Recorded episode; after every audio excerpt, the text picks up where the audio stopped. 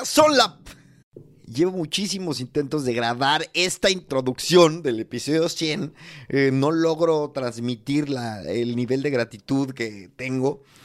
Creo que ya me voy a dar por vencido. Esta es la buena. Eh, muchas gracias a todos los que escuchan, los que ven. Em, a todos mis invitados, muchísimas gracias. Em, ha sido una aventura. Es increíble pensar que ya tenemos 100 episodios. 100 pinches episodios. Eh, gracias a los, que, a los que nos escuchan de España, de México, eh, de Latinoamérica. Es una locura esto, ¿no? Em, empezó todo con un proyectito un poco temeroso. Em, recuerdo que, que, pues que tenía miedo, ¿no? De hablar. Y ahorita eh, hablo con, con idolazos. Les voy a contar ya de mi invitada Daniela Goicochea, que personalmente sí es una ídolo mía. Eh, una ídolo o ídola. Ya no sé, pero no voy a grabar esto otra vez. a ver, les cuento. Eh, Daniela Goicochea es cofundadora de Goico Grill. Goico Grill es una cadena de, de restaurantes, de hamburgueserías gourmet eh, que explotó en España. Es eh, de los lugares favoritos de los españoles para comer hamburguesas. Eh, al día de, el día que, bueno, les cuento. Entonces empieza Daniela con su hermano, empiezan a crecer brutal, nos va a contar todo esto ahorita. Empiezan a crecer, a explotar. Y hicieron lo que hicieron espectacular fue la comunicación de marca, el crear una identidad, el tener muchos, este, muchos venezolanos que aparte llegaban con una energía increíble a atenderte. Yo recuerdo aquellos días donde estaba, donde estaba dando de qué hablar el lugar. Y este, y bueno, sobresalieron, eh, sobresalieron, lo hicieron espectacular, se montaron a las redes sociales como nadie. Y llega el momento en el que venden el 80% de la empresa Después, al poco tiempo después, Daniela se sale de la empresa y monta su propia consultoría llamada, llamada Brand Crops, una consultoría precisamente de branding, de, de marketing. Y bueno, Daniela es una persona, lo que me esperaba de ella, es una persona genial. Fue una hora de una charla personal, de mucho aprendizaje profesional, muy transparente, una gozadera. Ay, creo que esta es la buena. Bueno, venga, ahora sí, Episodio 100. El 100% de los que escuchan este podcast son unos genios. Yo no soy un genio, ¿por qué tengo yo que ser? 100 es el número de episodios que tiene el podcast de tecnología y negocios digitales más chingón del mundo, Gran Invento. 100 es aproximadamente el número de veces que he intentado grabar esta introducción. Pero qué tonto en el capítulo número 100 de Gran Invento tenemos a Daniela Goicochea, cofundadora de Brand Crops, cofundadora de Goico Grill. Y vamos a darle, vamos, vamos, vamos. Daniela, muchas gracias. Hola Cris, gracias a ti. Qué emoción estar acá. No, emocionado yo, emocionado yo. Déjame te cuento una, una historia. Hace cuatro años y medio eh, yo entré de director de marketing de Taco Away y había una hamburguesería que la estaba rompiendo y, na- y nadie se explicaba muy bien cómo. Sabíamos que, que estaban ahí que, con influencers y, y el producto era espectacular, pero y no dejaban de crecer, no dejaban de crecer. Uno en el mundo de la hostelería sentía frus- cierta frustración, lo tengo que aceptar. pero bueno, No, no me digas eso, por Dios. al final, este, claro, eh, investigando, este, ver el ejercicio que estaban haciendo, sobre todo en tema de, de marketing, eh, evidentemente, seguramente hubieron muchos aciertos en temas de negocio, pero en tema de marketing yo, yo lo seguía con mucha admiración. Y bueno, eh, cuatro años y medio después, estamos aquí. Ahora sí. Daniela, Bueno, qué emocionante. Ya, ya hablaremos de eso, ¿no? A ver, yo te eso. conté. De hecho, de hecho, yo quisiera ya hablar de eso. Cuéntame, ¿qué, qué hizo Goico? Yo, ¿qué hizo Goico para romperla tan notablemente? Es que eran muy superiores. Eh, Fue un momento, solo para poner a la gente que nos escucha, que de hecho este es el capítulo número 100. Es el capítulo número 100 y para mí es muy importante porque aquí nos escucha la mitad de la gente es de México y la otra mitad prácticamente es de España y gente de Latinoamérica. Y yo quiero que la gente de México ponga en, eh, se dé cuenta de lo que estamos hablando. Eh, eh, España sale de un momento de crisis, o bueno, entra y medio empieza a salir y empiezan a entrar muchos players de hostelería. Y de todos ellos, me parece que Goico es el que, es el que sobresale, un, negocio que empieza este, en, Madrid y, y bueno, ya. Cuéntame ahora sí, ¿cómo, cómo fue eso? A ver, te cuento más o menos corto porque, bueno, me imagino que ya, por lo menos los que te escuchan de España estarán cansados de Pero los esta de, historia. los de México no, pero Los de México no, los de México. yo intentaré ponerlo en magnitud ahí para que entiendan. Mira, en verdad, el emprendedor de Goico es mi hermano, mi hermano menor, Andoni. Andoni estaba aquí viviendo en, en Madrid, él es doctor y estaba haciendo el MIR, ¿no? Estaba estudiando geriatría, coge un pequeño local porque tenía tiempo en ese momento y ahí me llama, mira, él, él- él me dice Twixy, Twixy, vamos a abrir un local. Todavía no sé de qué es, pero necesito ayuda, pues con la marca, con la carta, ¿qué hacemos? A todas estas, yo soy arquitecto, yo no, yo no estudié marketing, entonces era como mi primer momento de wow, temas de branding, o sea, me encantaba el reto. Dije, bueno, vamos a sentarnos, vamos a hacer un logo. Entonces, en casa, esto fue todavía en Caracas, nosotros somos venezolanos, no somos, bueno, somos de abuelos españoles, pues, Sí. pero somos crecidos en Venezuela. Em, estando allá, decidimos hacerlo hamburguesas por dos razones muy sencillas. Porque no había demasiada competencia a nivel de hamburguesa a este nivel, porque lo que existía era McDonald's, Burger King, pues los clásicos. Y había un texano que todavía hace hamburguesas que era como el más conocido, que se llama Alfredo Barbacoa en ese momento ¿Ok? pero no había mucho más, no había mucho más.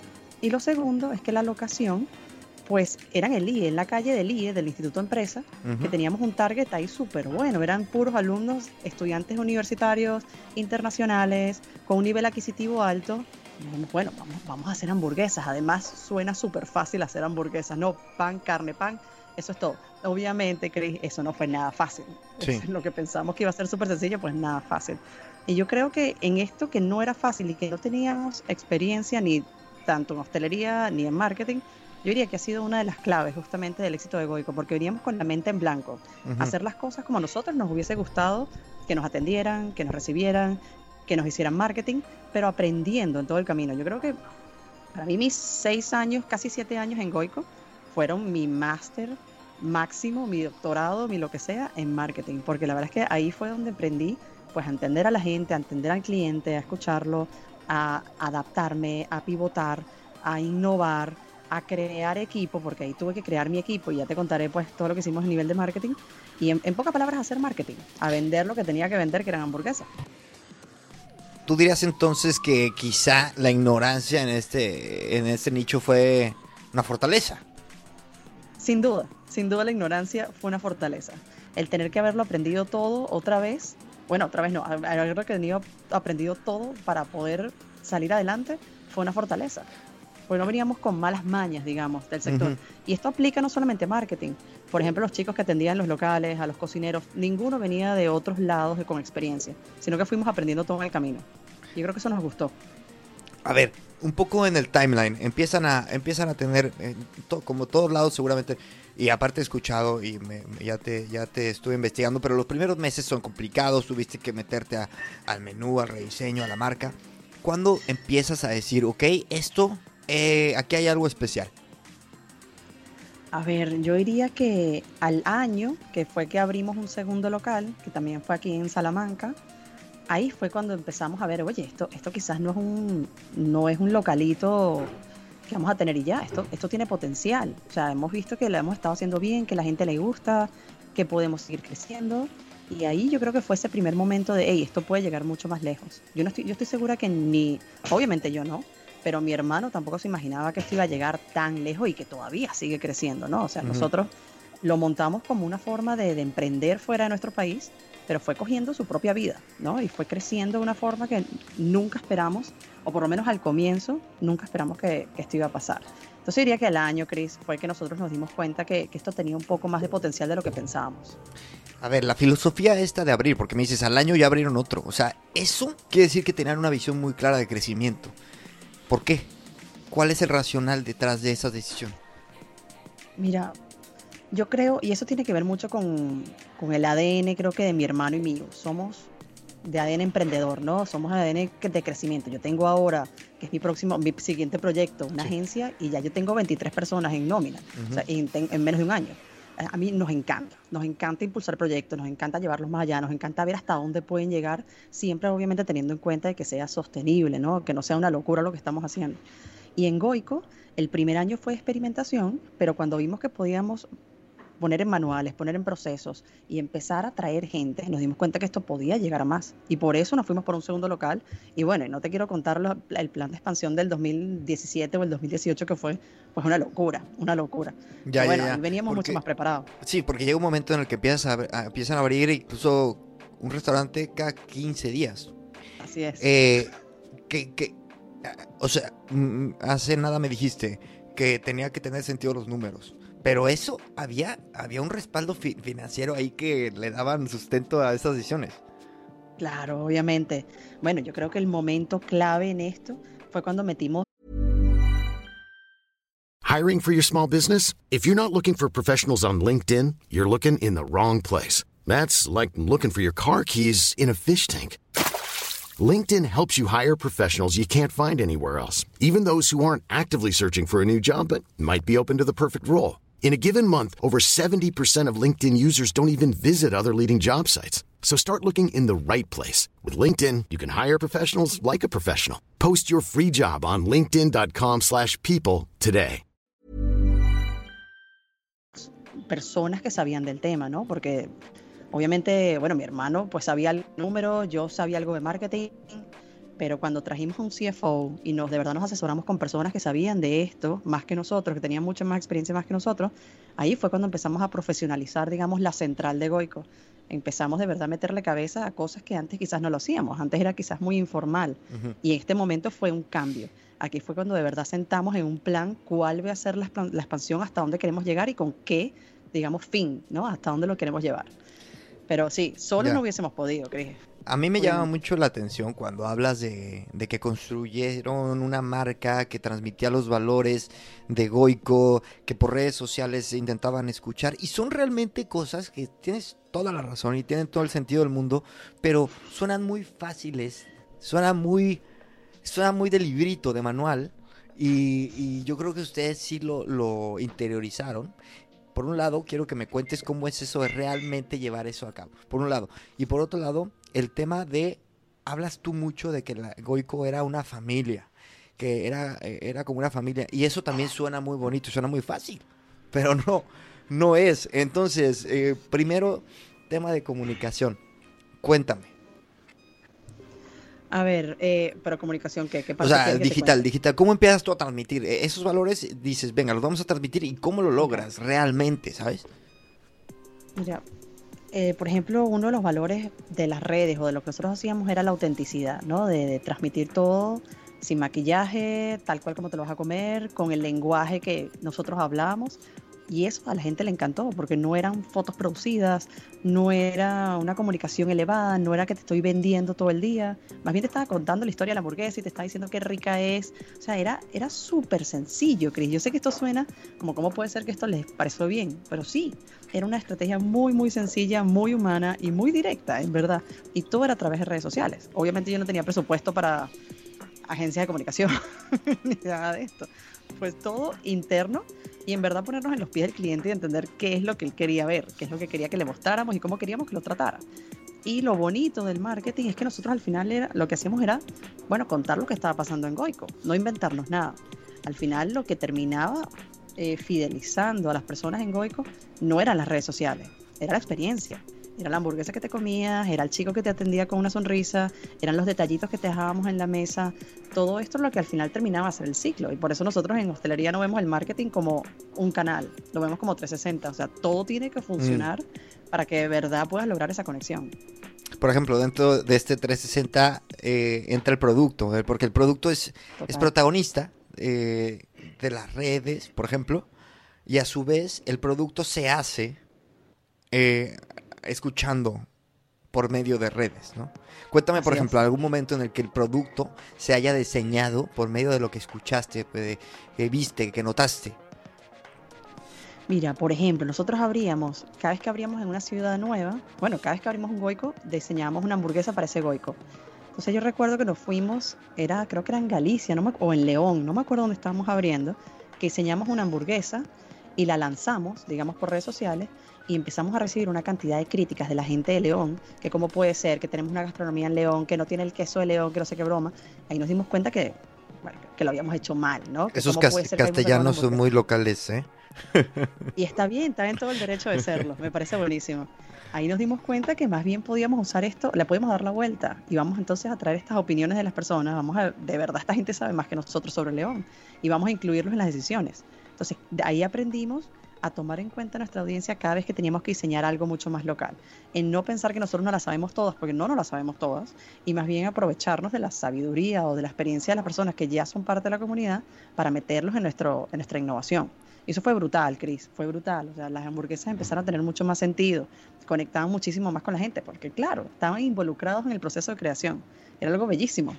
Ya, yo, te, yo cuando, cuando fui a, a, al Goico de Quevedo, que era el que yo más iba porque trabajaba ahí en Taco, güey. yo estaba por ahí. Este, fui una vez con mi mamá y me dijo, oye, qué buena personalidad tienen estos, estos chavales, los camareros y tal. Y eh, y de hecho, la primera vez que yo fui, que fue al mismo, el de Quevedo, eh, habían puros venezolanos. Y dije, ¿qué pasa? ¿Por qué tanto venezolano? Y entonces me contaron que, bueno, que era un restaurante de venezolanos y como que eso mismo hacía como el de boca en boca que tuviese una historia. Entonces, cuéntame un poco también cómo construyes esa, esa especie de, de, de marketing de boca en boca y también esa comunidad. Bueno, te cuento más o menos el tema de los venezolanos. Mm. Tú sabes que en Venezuela pues estamos pasando una época muy difícil y hay una emigración, una salida increíble de gente de Venezuela, de todo tipo de personas con muchísimos estudios, pero bueno, que llegan a España, por ejemplo, sin trabajo, que no consiguen trabajar en su área, porque aquí todavía no estamos así del todo bien, y menos ahora, ¿no? O sea, es difícil conseguir un trabajo en tu área y más si estás viviendo nuevo un país donde no saben pues, ¿dónde es eso que tú trabajaste antes? ¿Dónde estudiaste? A mí no me importa, ¿me entiendes? Aquí pasas a competir como cualquiera. Entonces Goico se convirtió como en ese punto de arranque para muchísimos venezolanos que llegaban a, Madrid o a cualquier ciudad donde estábamos. Como nosotros no pedíamos experiencia en hostelería, sino lo que pedíamos era buen rollo y ganas de hacer las cosas bien y actitud. Eso era para nosotros lo más importante al momento de, de, recruiting, de traer a gente, pues muchos venezolanos aplicaban pues a trabajar en Goico. Y al final nosotros lo que terminamos es creando esta familia o esta piña de gente que en un momento, yo creo que este fue el momento más bello a nivel familiar, esa cultura que nosotros trajimos de buen rollo y de ganas de, de, echarle pichón, de seguir haciendo las cosas bien, traspasó la, frontera, digamos, del pasaporte venezolano. Yo recuerdo una vez que me, lancé para, creo que fue Almería, no me acuerdo cuál local, ya, bueno, qué mala memoria tengo. Uno de estos locales muy, digamos, a lejos. y cuando llego al local no había ni un solo venezolano en el staff. Y dije, wow, ¿qué? primera vez que veo un local de Goico con ningún venezolano, esto es increíble. Y yo siempre me quedo, nosotros hacemos fiestas de inauguración con cada Goico, siempre me quedo al final de la fiesta hablando con los chicos del staff, a ver cómo están, cómo se sienten, pues todo esto, ¿no? Y recibí el mismo input o la misma emoción que había recibido de los equipos venezolanos, de los chicos venezolanos. O sea, esa, esa sensación de aquí estamos para apoyarnos, aquí somos familia, aquí estamos todos echándole, lo sentí entre los chicos que eran españoles o eh, no sé, o cualquier nacionalidad, pues que estaban en el local. Y yo dije, wow, esto, esto literalmente es lo que nosotros tenemos que seguir transmitiendo y lo que va a hacer que esto que nosotros creamos en Goico sea sostenible en el tiempo. Hay una frase que ayer me encontré en Instagram que dice, nada en el mundo puede detener a una persona con la actitud correcta a obtener su, su, meta. Es que está en inglés y la estoy traduciendo. Y, este, y nada en el mundo eh, puede ayudar a una persona con la actitud incorrecta, ¿no? Eh, Qué fuerte. Nosotros siendo latinos estamos acostumbrados a que el servicio es otro. Y con todo respeto a nuestros escuchas españoles, en, en, México y Latinoamérica el servicio suele ser con un nivel de cordialidad pues más elevado, punto. La realidad. Este, ¿Qué tan importante es esto, eh, esta actitud para ustedes? En Goico fue clave, Cris, clave, porque claro, entonces es una rosca, ¿no? Entraban muchos venezolanos y los venezolanos eran los que atendían en la sala y los venezolanos, al igual que los mexicanos, te atienden con esa sonrisa, esa sonrisa, buenos días, ¿qué tal? ¿Qué les gustaría? Es una belleza de servicio. Eso impactó muchísimo. Eso fue sin duda un ingrediente en el éxito de Goico, el servicio diferenciador, que no estaban acostumbrados. Hoy por hoy tú vas a Madrid, a algún restaurante de Madrid, y lo empiezas a ver ya se ha hecho mucho más popular, ya la gente se ha dado cuenta que no puede seguir tratando a la gente así en los restaurantes, que tiene que ser mucho más... sí, es que es verdad. totalmente de acuerdo, es que lo sufrimos. Y luego, y luego yo cuando tengo visitas eh, me dicen, oye, yo siento que aquí me odian. digo, no, no, no, no. Bueno. No, nosotros también estamos acostumbrados a otra cosa, un tema cultural, es un tema cultural. Pero bueno, es divino que te atiendan bien y la gente lo, lo agradeció muchísimo en el caso de Goico. Sin duda fue un diferenciador. Y al final, el único que tiene contacto directo con el cliente es el chico de la sala, no soy yo en Instagram, no soy yo a través de promoción, es el chico de la sala. Entonces, si estos chicos son buenos embajadores de marca y se disfrutan lo que hacen y sienten pasión por la marca, eso es lo que le van a transmitir al cliente y eso es lo que va a sentir la persona que vaya a comer a Goico. Por eso es tan importante. No, es clave, es clave. Y este, yo te quiero contar que yo también soy arquitecto. Y este, y, y Mm. sé, sé que tú eres arquitecta y tu hermano es médico y pues su restaurante, esta capacidad de, de, de pivotar quizá tu perfil o de camaleonizarte, este, ¿cómo, cómo surge? ¿Es este, es, viene la sangre, este, quizá también un tema cultural? ¿Cómo fue? Mira, no, no sé si viene en sangre o es cultural, pero yo, yo me he dado cuenta que a mí lo que me encanta es crear, crear proyectos, comenzar proyectos, y más bien me fastidia el tema de la rutina. O sea, yo me encanta hacer cosas diferentes, pero ya después cuando me tengo que quedar encerrada haciendo algo de rutina, me fastidio y, y- y me voy para otra cosa y delego, digamos. Em, no sé si eso tiene que ver también con la mentalidad emprendedora. Yo sé que hay emprendedores que no son así, pero sí he conocido personas como yo, que les encanta estar creando todo el tiempo, ¿no? Viendo a ver qué pueden, sí, qué pueden poner en el mundo. No sé. No sé si es cultural, Chris. ¿Tú dirías que es cultural? No, no lo sé. A ver, yo, yo, este, sí creo que ante la, el- eh, quizá el latinoamericano tiene un tema más de que eh, ante la adversidad tiene que responder rápido, ¿no? Y quizá, Ujú. se- pero yo también, a ver, eh, creo que creo, es un- creo que es un tema de personalidad. Conozco muchos españoles que han, eh, que han dado un giro en su, en su carrera. Y este, y bueno, yo tú también, eh, o sea, también no solo te cambias al marketing, sino que te cambias y de lleno y te enamoras del marketing, al lado, al lado, a, a tal grado en el que ahora tienes una empresa que se dedica al branding y, y tal. Pero entonces, ¿cómo, cómo asumes este, este tema de marketing? ¿Te educas, te formas y luego lo abrazas y, y te enamoras de él? ¿Cómo es? Mira, tú me imagino que has escuchado el término del síndrome del impostor, ¿verdad? Sí, claro. ujú. ¿Te ha tocado sufrirlo? Tú eres sí, arquitecto. sí, pero no tanto, no tanto. La, la No verdad, tanto. yo, yo siento que yo, yo igual y peco de que me siento muy bueno, más bueno que algunos, que algunos que sí estudiaron marketing y tecnología, ¿eh? Con toda franqueza te lo digo. Pero a veces sí me Bueno, pasa, me sobre todo con el podcast. Con el podcast me pasa que digo, oye, ¿por qué? Es que no estoy, estoy hablando de repente contigo, por ejemplo, y ¿qué onda? ¿Yo qué? ¿Yo qué hice, no? Me pasa, me pasa. Pero cuéntame. Es normal, es normal y a mí me pasa muchísimo. De hecho, nos pasa mucho más las mujeres que a los hombres, ¿no? Entonces, entiendo, entiendo que a ti te pase menos y me encanta esa seguridad con lo que lo dices y, y con lo que hace lo que hace. Eso es brutal. Pero bueno, sí, a mí, a mí siempre me ha pegado. A mí el tema de no haber estudiado marketing, ojo, en este caso la excusa es no estudié marketing. Al final el síndrome de impostor es inseguridad, es inseguridad pura y Sí. Bueno, esas inseguridades yo siempre las he tenido, yo sufro mucho de inseguridades. Entonces, eh, estar constantemente cambiando y pivotando y metiéndome en cosas que no lo sé, pues por un lado me fascina porque estoy haciendo algo distinto, pero cuando empiezo a venderme, por ejemplo, empiezo, yo, nosotros a veces, oye, tenemos clientes grandes y de verdad saber que estas personas, estos clientes grandes, confían en lo que yo puedo hacer por ellos, wow, así como, no entiendo, ¿cómo están confiando esta gente en mí? Sí. pero, pero bueno, poco a poco uno lo va superando, ¿no? Yo voy- he ido superando estas inseguridades y he ido como, nada, montándome en la ola, que es lo que toca, ¿no?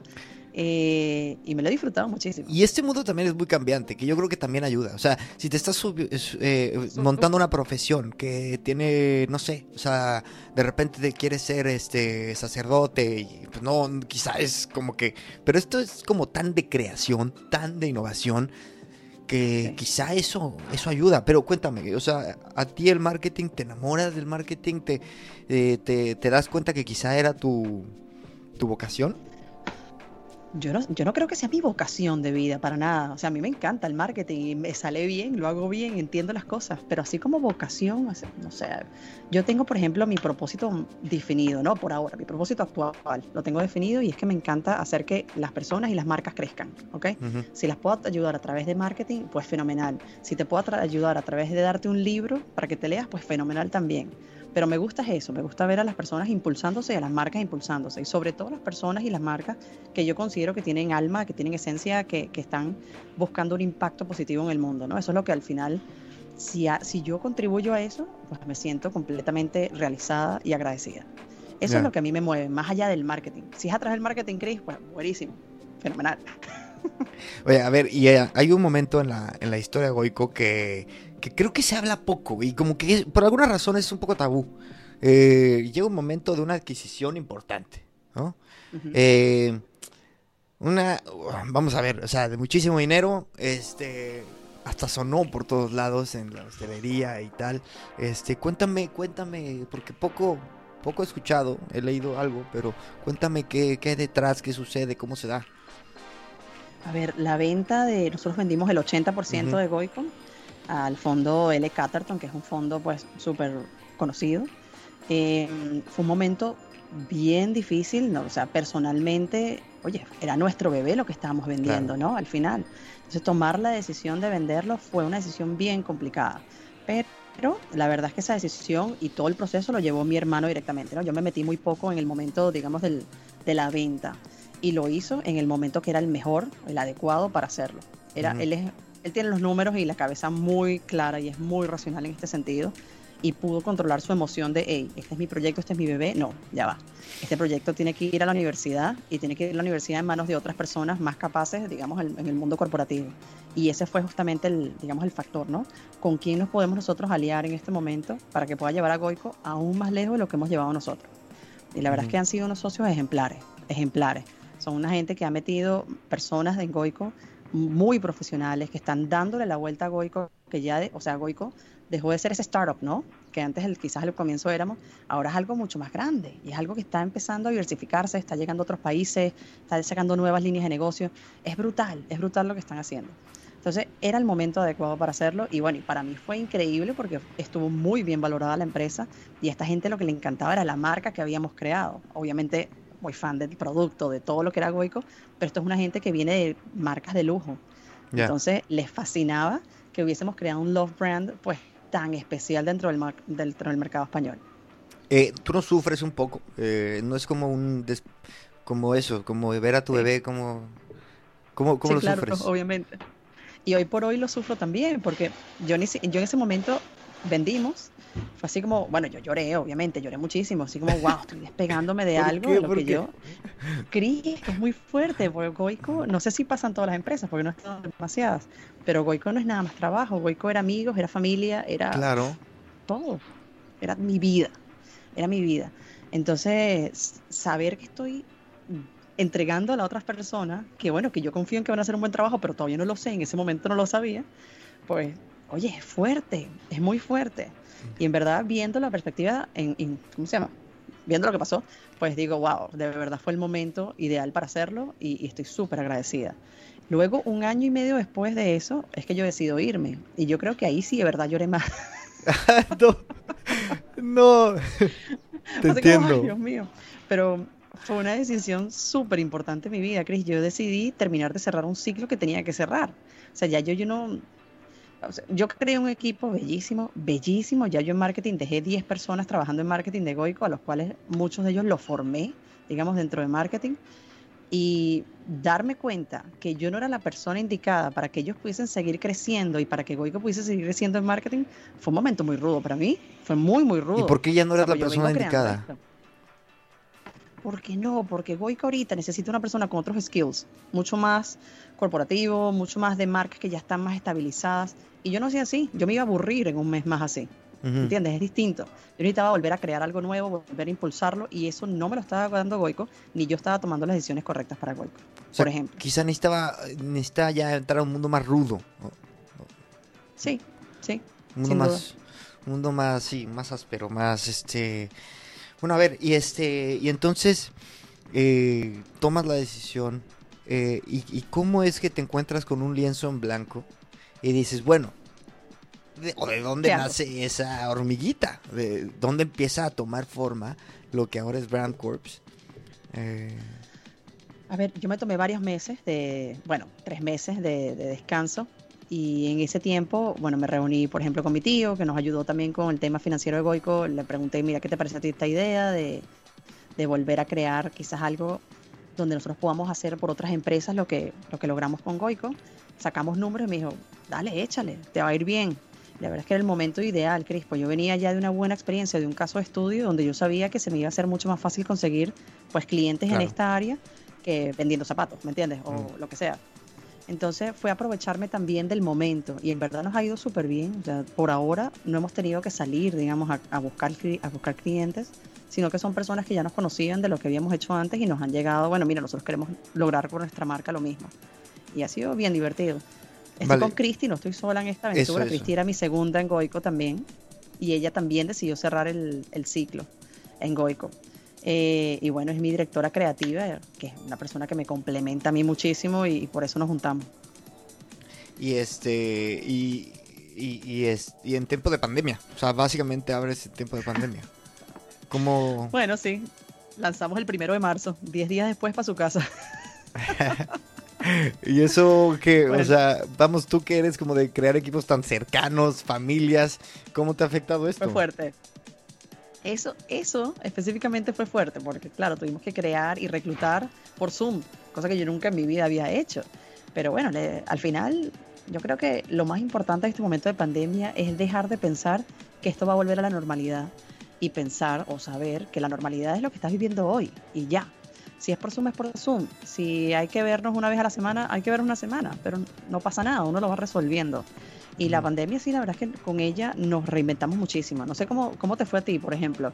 ¿Tú tuviste que cambiar algo por la pandemia? No, para mí fue durísimo, o sea, durísimo. Te acabo de entrar a una empresa, me echaron a lo en cuanto llega a la empresa y luego tuve que entré a otra empresa, estoy feliz en la nueva empresa, pero fue muy duro, pasé unos meses horribles. Yo estaba a punto de tener mi nacionalidad, cierran las oficinas. Fue una locura, yo no te quiero contar mi historia. No, no, no, fue horrible. Pero bueno, ya, la verdad es que yo, yo he aprendido muchísimo. eh, El, el tema del teletrabajo para mí me ha hecho más productivo, me ha hecho más ordenado.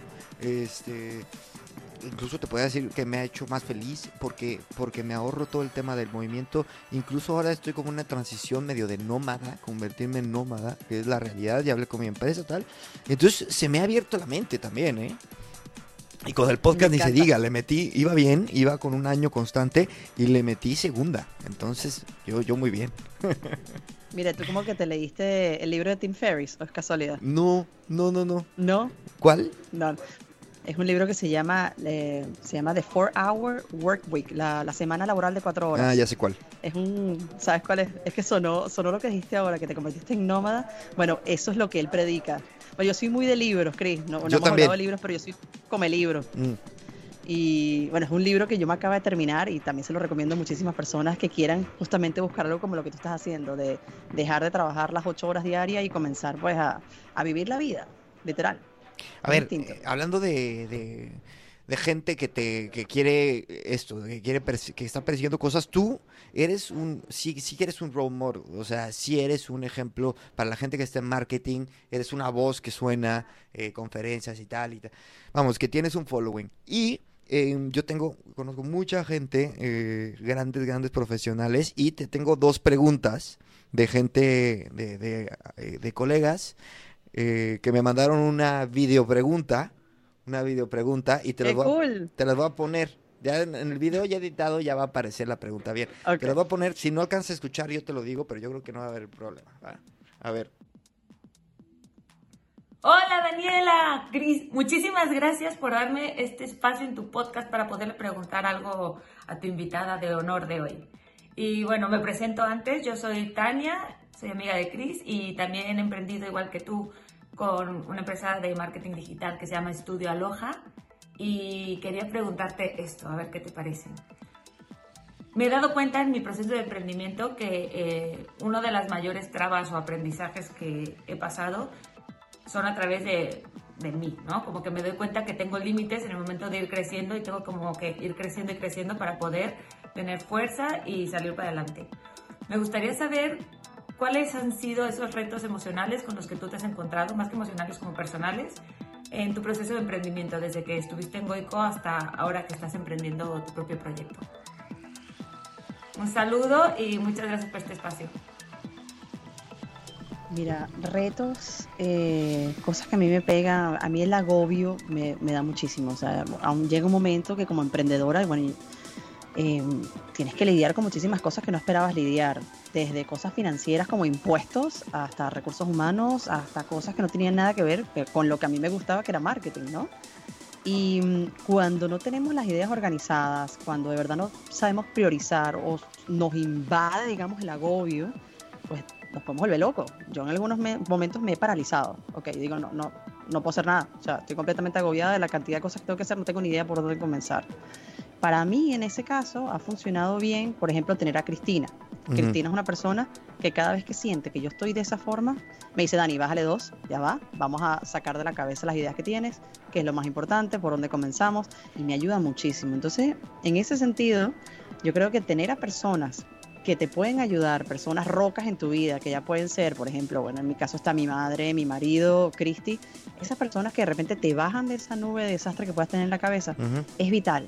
Yo creo que siempre se ha dicho que la, vida del emprendedor es muy solitaria, o del CEO es muy solitaria, porque no tienes con quién rebotar ideas o quién, digamos, te dé la palmadita a ti cuando tú se la das a todo el equipo. Entonces, buscarse momentos de descargar, ya sea con tus amigas. Bueno, con las amigas es, difícil porque no siempre se habla de estos temas, pero buscar quizás otras mujeres que estén emprendiendo, estos foros, como lo hace, por ejemplo, YPO, que en mi caso obviamente no, no es el caso, pero más adelante, ojalá me pueda meter en cosas como esas, donde uno pueda, pues, aterrizar ideas, donde puedas descargarte, es importantísimo, porque si no te vas cargando, cargando, cargando y llega un momento que no das más, no das más y explotas. Y eso le debe pasar, estoy segura que le pasa a todo el mundo. Em, otro problema, por ejemplo, yo aquí he aprendido todo lo que es este, lo fastidioso que es cobrar, por ejemplo. A veces no, tenemos ni idea de cómo cobrar, eh, qué precio ponerle. Luego te metes en clientes que por el momento de emoción le dices que sí y son gente que después no puede pagar. invertiste una cantidad de horas en esto y ahora no lo puede pagar. horrible, horrible. Entonces, ok, buenísimo, no puedes pagar, pero yo tengo que pagar 20 nóminas al final de mes. Mm. Ese momento, ese miedo, no me ha pasado, Chris, y espero que no me pase nunca, pero ese miedo de llegar a fin de mes y no poderle pagar a todas mis chicas, o sea, a mí eso me, me consume, me consume por completo. Entonces tengo que hacer ejercicios de, ok, Daniela, no pasa nada, cualquier cosa si pasa, bueno, te metes en un crédito, buscas una ampliación, lo que sea, pero antes de organizar ideas, pues te puede, te puede consumir estos pensamientos que son súper negativos y que no hacen que te muevas. Interesante. Y mencionas el tema de chicas. Eh, antes de pasar con la otra pregunta, cuéntame qué, qué, hay detrás del valor femenino, porque estuve viendo el LinkedIn de tu empresa y predomina, yo no vi ningún, ningún chico, y no voy en son de guerra, eh, todo lo contrario, todo lo contrario. Cuéntame qué hay detrás de este equipo de, chicas predominantemente. Yo no estoy en contra de, que trabajen hombres, de hecho quiero meter más hombres en, el equipo. Ahora solamente está Nacho, que es uno de, 22 o de, sí, de 23, no sé. Em, y él es el que justamente me ayuda a mí con todo el tema financiero, con recursos humanos, o sea, todas las tareas que a mí me causan algún tipo de estrés, me ayuda Nacho, que es un amigo pues de, toda la vida. Em, pues mira, no, no estoy segura. En verdad recibimos muchas más nominaciones o más, más currículos de mujeres que de hombres, pero no sé si tiene algo que ver con todo mi ideal de, de, empoderar a mujeres, de ayudarlas con herramientas que las hagan más seguras, de ayudarlas, digamos, a, a florecer, a crecer en este mundo. Quizás eso tiene algo que ver. No me cierro, obviamente, y me encantaría meter más hombres, pero quizás hay algo de eso detrás, ¿no? Que hemos, hemos metido muchas más mujeres que hombres porque, no sé, conectamos y, queremos ayudarlas, digamos, a, crecer. Totalmente. De hecho, yo, eh, cuando he compartido que, te voy a tener aquí en el podcast, eh, me he sorprendido que tienes fans chicas, o sea, que, que, tienes muchas fans y que son chicas en el mundo del marketing. O sea, es brutal. Mira, te voy a poner a, a Gaby, que de hecho es la Head of Growth de, de, la empresa donde trabajo, este, que tiene dos preguntas. Entonces, igual y, igual vienen, vienen una tras otra, pero si no entiendes, me, me dices. ¿ah? Hola, Daniela. Quería hacerte dos preguntas. La primera es si tenéis detectado algún problema que sea común o predominante entre las empresas que os piden ayuda desde Brancross. Si es un problema de entendimiento, si es de estrategia, es presupuestario o de qué tipo es. Y en segundo lugar, ¿cómo de imprescindible crees que es para un negocio local tener de forma interna un recurso de marketing y comunicación que le ayude con toda esa estrategia que vosotras habéis diseñado para ellos y les habéis ayudado a ejecutar? ¿No crees que es posible hacerlo de forma exitosa con un recurso externo? Muchas gracias. A ver, problema recurrente como tal, Chris, no, no todos son iguales, pero sí hay muchos problemas que se van repitiendo. Y sobre todo es esa inseguridad de que las marcas no tienen ni idea de verdad de cómo llegarle a su gente y de cómo posicionarse. No tienen ni idea y les cuesta muchísimo entenderlo.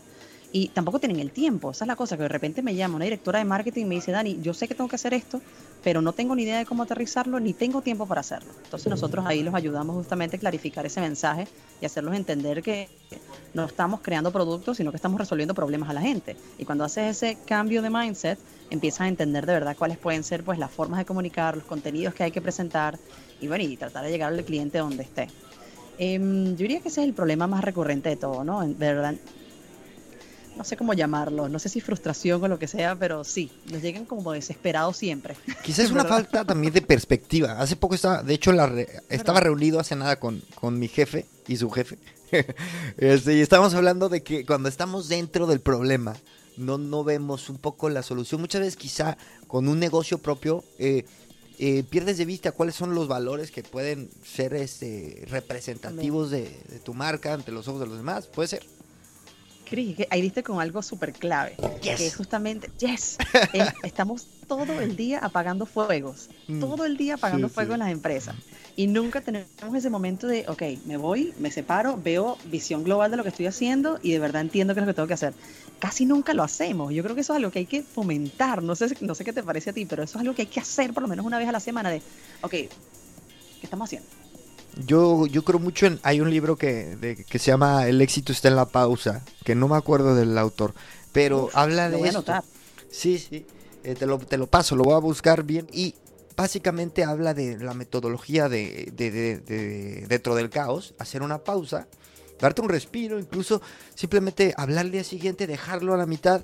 Y muchas veces, eh, como dice, ¿no? Lo meditas con la almohada y das con una solución racional, creativa, pero dentro de, como tú dices, apagando fuegos, la solución nunca va a ser la... Siempre va a ser cortoplacista. Así es, tal cual, tal cual. Estamos resolviendo el problema de mañana, más no el del mes que viene ni del año que viene. Eso es lo que pasa. Y la, y la, pro- y la otra pregunta que nos hace Gaby es el tema de, de tener, ustedes en Goico tenían eh, el departamento de marketing interno. 100% interno. Cuéntame eso, ¿tú cómo lo ves? A mí me fascina el equipo interno. Me encanta, sobre todo en el área de hostelería, que es obviamente la que yo mejor manejo, me parece importantísimo. Porque el equipo de marketing interno de hostelería no solamente hace marketing, hace de todo, hace atención al cliente, escucha al cliente, entiende lo que, lo lo que quiere, le responde. Hay muchísimas cosas dentro de lo que hacemos en marketing de hostelería.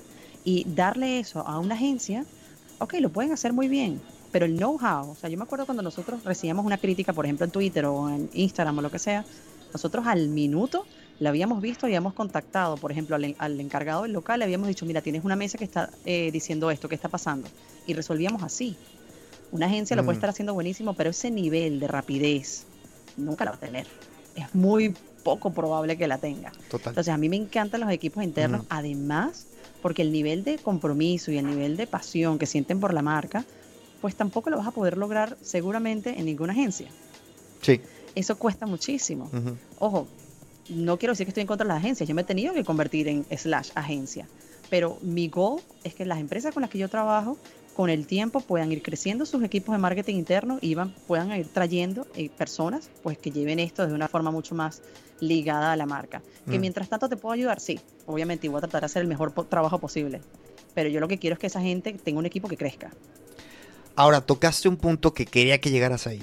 Eh, me hablaste de Twitter, luego de Instagram. eh, ha evolucionado las herramientas con las que con las que trabajan. Con las Total. que trabajas, trabajaste, trabajan. Y trabajamos. O sea, ahora estamos haciendo un podcast. Hace tres años, pues quizá nadie lo hubiera escuchado. No sé. eh, ha cambiado. Cuéntame un poco eh, cu- cuáles son las herramientas que te ahora mismo te llaman la atención para, en términos generales, para comunicar, este, para hacer marketing. O sea, ¿qué, qué características les das? Mm, Yo soy de redes sociales, obviamente, y me fascinan. Yo creo que es la forma más directa de conectar con las personas que nos están escuchando o que queremos que nos escuchen. Instagram sigue teniendo una fuerza brutal Sí. a nivel de España, por lo menos. Facebook, pues, para algunas marcas funciona, pero en España cada vez menos, lamentablemente. Luego, eh, hay una red social que a mí me fascina, que estamos comenzando ya a investigar cómo meternos como marcas, que es Twitch, que me encanta, que es un, es un mundo completamente diferente Sí, a sí. Instagram, es un target completamente distinto. Muy loco. Y bueno, es interesantísimo, es muy loco, es muy loco, muy loco. Eh, luego está TikTok, que obviamente TikTok es, es- es un futuro, o sea, TikTok es presente y es futuro. TikTok es increíble como ha estado creciendo y cuando te pones a ver la demografía que está entrando en TikTok, te das cuenta que es la demografía que entró a Instagram hace siete años. Eso dice muchísimo. O sea, está entrando ¿Por todos qué, los millennials es, en TikTok. ¿Por qué crees que es tan potente TikTok? Un diagnóstico. TikTok, bueno, yo creo que es por un tema de, de tiempo, de rapidez y del, del, del este infinite scroll, que Ujú. te puedes quedar pegado ahí el día completo viendo chorradas, Sí, pero sí. bueno, logran que te quedes ahí. Y, es- y además es- súper natural. Ahí no triunfa un contenido altamente producido, por ejemplo. Hay un triunfa un contenido súper sencillo y transparente, donde estás disfrutando, donde estás aportando valor, lo que tú quieras, pero es algo muy natural. Y yo creo que eso le encanta a la gente. Y además es cortico, que también funciona. Luego, otra, otra app que me fascina es Clubhouse, que me encanta. Es una forma distinta de hacer marketing y marca. Ya no es basada en marca, sino basada en personas como embajadores de marca, que me fascina. Pero también le estamos dando la vuelta a ver cómo nos metemos ahí con algunos clientes, que puede ser bien interesante. Y, y el podcast, que dime algo de- del podcast. ¿Te gusta? Podcast ¿Consumes? me encanta. Podcast me fascina, Chris. A mí me encantaría armar el mío. y No he podido. Algún día te voy a escribir para que, para que me des unos datos, Por unos supuesto. tips. Por favor. Pero sí, a mí me fascina porque es un contenido que al igual que Clubhouse puedes ir escuchando y, no, y puedes hacer otras cosas a la vez. Y al final hay que darle las cosas muy fáciles a la gente. O sea, la gente no tiene tiempo para estar dos horas, por ejemplo, escuchando a Chris y haciendo absolutamente más nada. No, va a estar escuchándote y va haciendo otras cosas a la vez. Le estás dando esa posibilidad. Cosa que no pasa, por ejemplo, en otras redes sociales. Si tú estás viendo Instagram, estás viendo Instagram. Pero el podcast puede estar sonando y tú puedes estar haciendo otras cosas, cosa que me encanta. Además que este está siempre al día, aprendes cosas divertidísimas, cosas útiles. Bueno, yo soy fan, fan de los Sí, sí. podcasts. Y recomiéndanos eh, algún podcast. A ver, hace poquito, bueno, el año pasado estuve con, con Erika de la Vega, que es una venezolana, Ujú. que a mí me fascina, pero aquí para la audiencia de mujeres, ella habla de reinvención. Tiene un podcast muy rico, también es vídeo y y es sonido. eh, y entrevista a mujeres, pueden ser o celebrities o influencers o gente normal, como yo, como Sí, quien te sea. entrevistó, sí, sí. Me entrevistó y la verdad es que me encantó porque trata de ver, digamos, la experiencia de las mujeres de una forma diferente, de cómo nos hemos reinventado, cómo, tenemos, cómo nos hemos ido reinventando para llegar a lo que estamos haciendo ahora. Es divino. ¿Solo ese? Déjame ver si te puedo recomendar otro. A ver, a ver, a ver. Ah, bueno, a mí, por ejemplo, hay un, hay un chico aquí en España que hace un podcast de hace años de marketing que me parece interesante porque lo lanza, es cortico, se llama Juan Merodio, el de Sí, un, sí, un podcast claro. de marketing. Súper conocido. Sí, es bastante alguien conocido. es súper conocido, pero para alguien quizás que quiere escuchar marketing, bueno, él, él lo que te lanza son píldoras, ¿no? Y lo que me parece interesante es eso, o sea, tú puedes escuchar podcast de una hora o puedes escuchar podcast de 20 minutos, dependiendo del tiempo que tengas. Entonces, tener quizás esas dos, esos dos, este, ¿cómo se llama? Formatos, Sí. pues me parece brutal. Oye, mira, ya para, para, aprovechando que dijiste lo de la lectura, este, libros, libros, tres libros me, me gustaría, tres libros que nos lleves, que nos tenemos que llevar a, eh, a, bueno, a comprar de tarea y a leer para, este, para, bueno, en general, no, no tiene que ser de marketing, a ti que te guste. No, no, no. Te doy tres libros en general. Hay uno que se llama Shoe Dog, que es el fundador de Nike, no sé si lo has leído. No, Es, es un libro que a mí, yo me lo he leído ya dos veces, me fascina, me fascina, es un libro sobre toda la historia de cómo se creó Nike, vista desde el punto del fundador, es divino. Eh, hay un libro que me fascina que se llama Delivering Happiness, que es de Tony Sie, que es el fundador de Sapos, una empresa que Claro. vendía zapatos. Señor, de hecho, él acaba de morir hace poco y escribiendo un, un libro donde habla de la cultura del equipo, de la importancia de la cultura y la importancia de los valores, justamente, de cómo, cómo hacer una empresa basada en valores. Es divino, un libro facilito de leer. Em, a ver, de todos los libros que me he leído, hay uno que me encanta, que lo leí hace muy poco y me di cuenta que yo no tenía ni idea de nada de números, que es Padre Rico, Padre Pobre. No sé, ¿también lo has leído? sí, Bueno, sí, para la ese gente sí. que es como yo, que no sabe nada de finanzas, es buenísimo. Sí, sí. Y es un clásico, es un clásico. un Lleva clásico. como 20 años, yo creo. Tal cual, es un clásico. Y último, para meterme ya en temas de marketing, hay uno de, que se llama Building a Story Brand, que me fascina. Es de un señor que se llama eh, Donald Miller. Y es súper fácil de leer y para todo el que esté tratando de entender de verdad cómo debemos comunicar, de una forma súper sencilla y básica en nuestra página web, en nuestras redes sociales. Léanselo. Es buenísimo. Parece una guía práctica de cómo debemos hacerlo. Building a story. brutal. Muy bien. Y mira, yo eh, lo que me llevo de estos podcasts es consejos gratuitos. O sea, ya aquí no me puedes decir que no. Entonces, a este podcast, ¿qué le dirías si, para, si te digo, Dani, dime cómo puedo comunicarme mejor, conectar con mi audiencia, este, crecer, este, así a bote pronto, eh, ¿cómo me escucharías? Cris, a mí me encanta lo que has hecho hoy. Eh, Me parece brutal. Me parece que estás llevando una conversación demasiado sabrosa. Has hecho unas preguntas to the point. Parece que ese es un trabajo brutal y me alegra muchísimo, de hecho, estar aquí por eso. O sea, siento que, oye, que eres, que eres un pro. O sea, no hablando con ¡Eso! eres un pro. Estás haciendo las cosas súper bien. No, no, me encantó. Entonces, solo seguir, me recomendaciones. ¿Qué, qué voy a estar dando yo recomendaciones si yo no sé nada de esto? Tú eres el que me tiene que dar recomendaciones Bueno, a mí. pero tú sabes de, de- de- de comunicación, de conectar, de crear una, un- de crear una comunidad, de crear una audiencia, de escuchar. Eso tengo que hacerlo. Pero mira qué bella, más has incluido hasta dos personas para que hagan preguntas dentro del podcast. Es Brutal, brutal. No, no, me encantó, me encantó. Pues qué bueno. Ya luego, luego me, luego si te ocurre un consejito me lo, me lo mandas. Te lo mando por, por texto. Muy bien. Bueno, y este, Dani, ¿cómo, cómo pintan eh, los siguientes cinco años? ¿Cómo te ves? ¿Cómo los ves? ¿Cuál es tu siguiente sueño? Wow, cinco años, me parece así como lejísimo, lejísimo. Sí, no, No, se yo, siente yo muy quiero lejos. seguir creciendo. yo a Brandcrafts lo quiero seguir creciendo. Quiero de verdad crear una empresa sólida, quiero de verdad estabilizarla, quiero estabilizar procesos manuales, pero eso es de aquí a dos años, no creo que a cinco. O sea, va a seguir creciendo, pero esta primera parte, pues no creo que la tardemos tanto. Eh, yo personalmente no me veo parando de crear proyectos. O sea, estoy creando cosas todo el tiempo y espero tener más cosas de aquí a cinco años. Que me mantenga en el área de marketing, posiblemente. Posiblemente el área de marketing, de emprendimiento. En esto me voy a quedar. Es lo que me encanta, lo que me llena en este momento y donde yo creo que puedo tener mejor impacto. Así que me quedaré por ahí. Hostelería no creo que me meta todavía otra vez. Sí, no, es dura, es dura.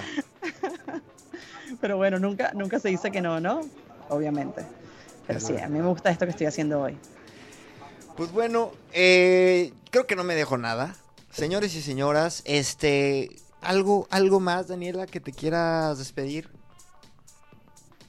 Bueno, a ver, me voy a despedir con. Sé que estás escuchando súper ruido, pero es que bueno, estoy en WeWork. No, y ya me, enca- me encanta que, que estamos eh, en un lugar abierto, pero no se escuche, no se escucha muy duro, ¿eh? De repente ¿Ah, se no? escuchan voces, pero se escucha muy Muy bien. bien por ahí. Sí, sí. Bueno, fenomenal.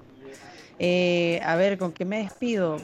Oye, con- dándote las gracias por espacios como este, de verdad, Cris, que traigas a, a gente, que, que la gente cuente sus historias, que cuente cómo, cómo quiere cambiar el mundo, cómo puede hacer un impacto. Esto es súper valioso que es este espacio y te lo agradezco muchísimo. Y ojalá sigan viniendo gente mucho más crack que yo, pues a contar historias tan brutales.